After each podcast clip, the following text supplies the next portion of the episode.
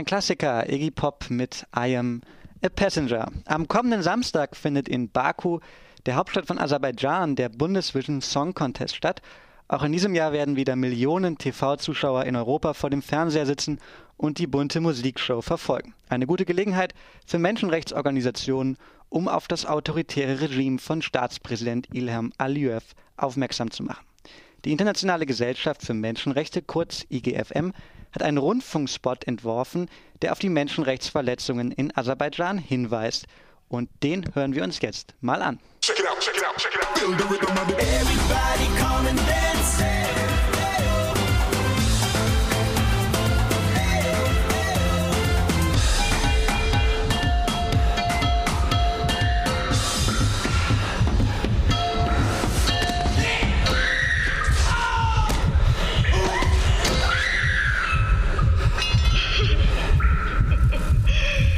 Was bleibt, wenn die Musik geht? Unterstützen Sie uns im Kampf für die Menschenrechte in Aserbaidschan. igfm.de Internationale Gesellschaft für Menschenrechte. Über den Spot haben wir mit Herrn Lesentin gesprochen von der Internationalen Gesellschaft für Menschenrechte und dieses Interview hören wir jetzt. Herr Lesentin, die Internationale Gesellschaft für Menschenrechte hat im Zuge des Eurovision Song Contest in Aserbaidschan einen Rundfunkspot entworfen. Was ist die Absicht des Spots?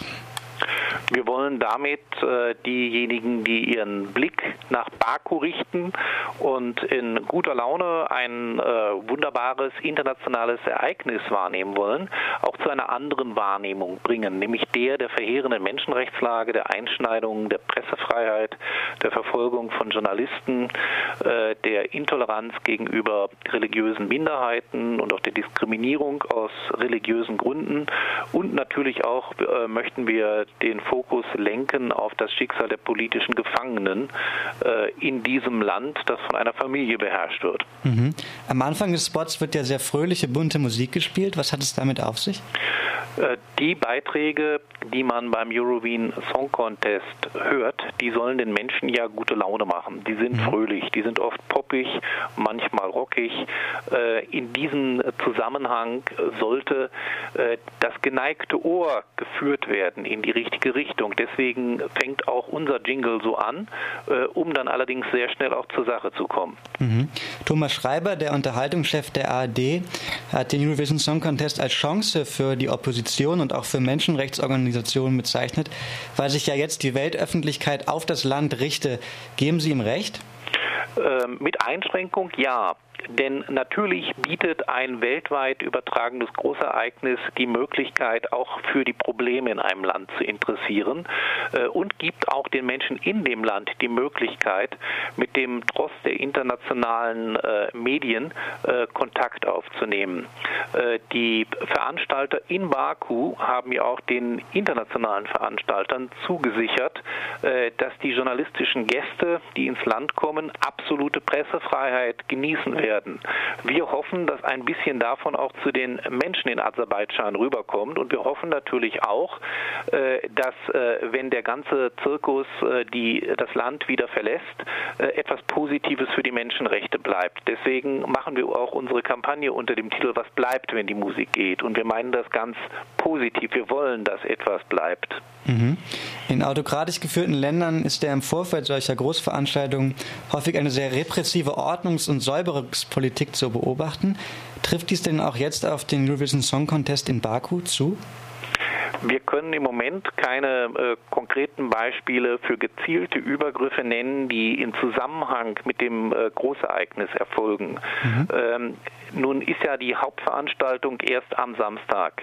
Äh, es kann durchaus sein, dass noch etwas äh, Entsprechendes passiert, was wir dann in der, in der angemessenen Form auch kritisieren und aufgreifen müssten.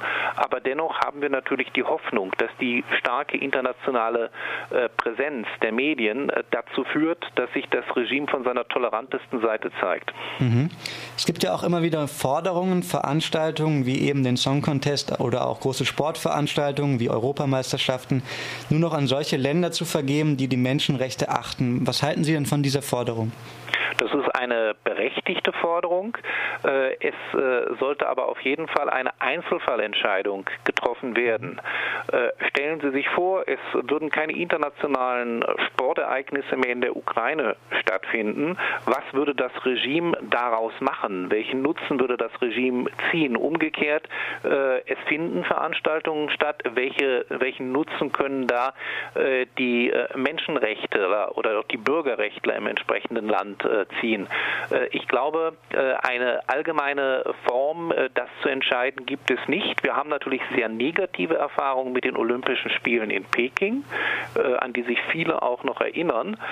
Da haben wir gesehen, dass im Grunde alle Medien erfolgreich auch irregeführt und falsch gelenkt waren und trotz des kritischen Geistes so mancher Berichterstatter und auch äh, trotz vereinzelter Aktionen äh, von Olympioniken, von Sportlern, äh, war es natürlich tatsächlich so, dass dieses Ereignis in ganz großem Rahmen zusätzliche Repression über die Menschen gebracht haben. Aber China ist zum Beispiel anders zu beurteilen als Aserbaidschan, auch anders zu beurteilen als die Ukraine.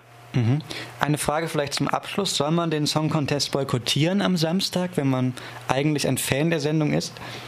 Wenn man ein Fan der Sendung ist, sollte man an dem Tag auch sein Herz etwas öffnen für die Menschenrechte und einen menschenrechtlichen Beitrag leisten, wenn man vor Ort ist.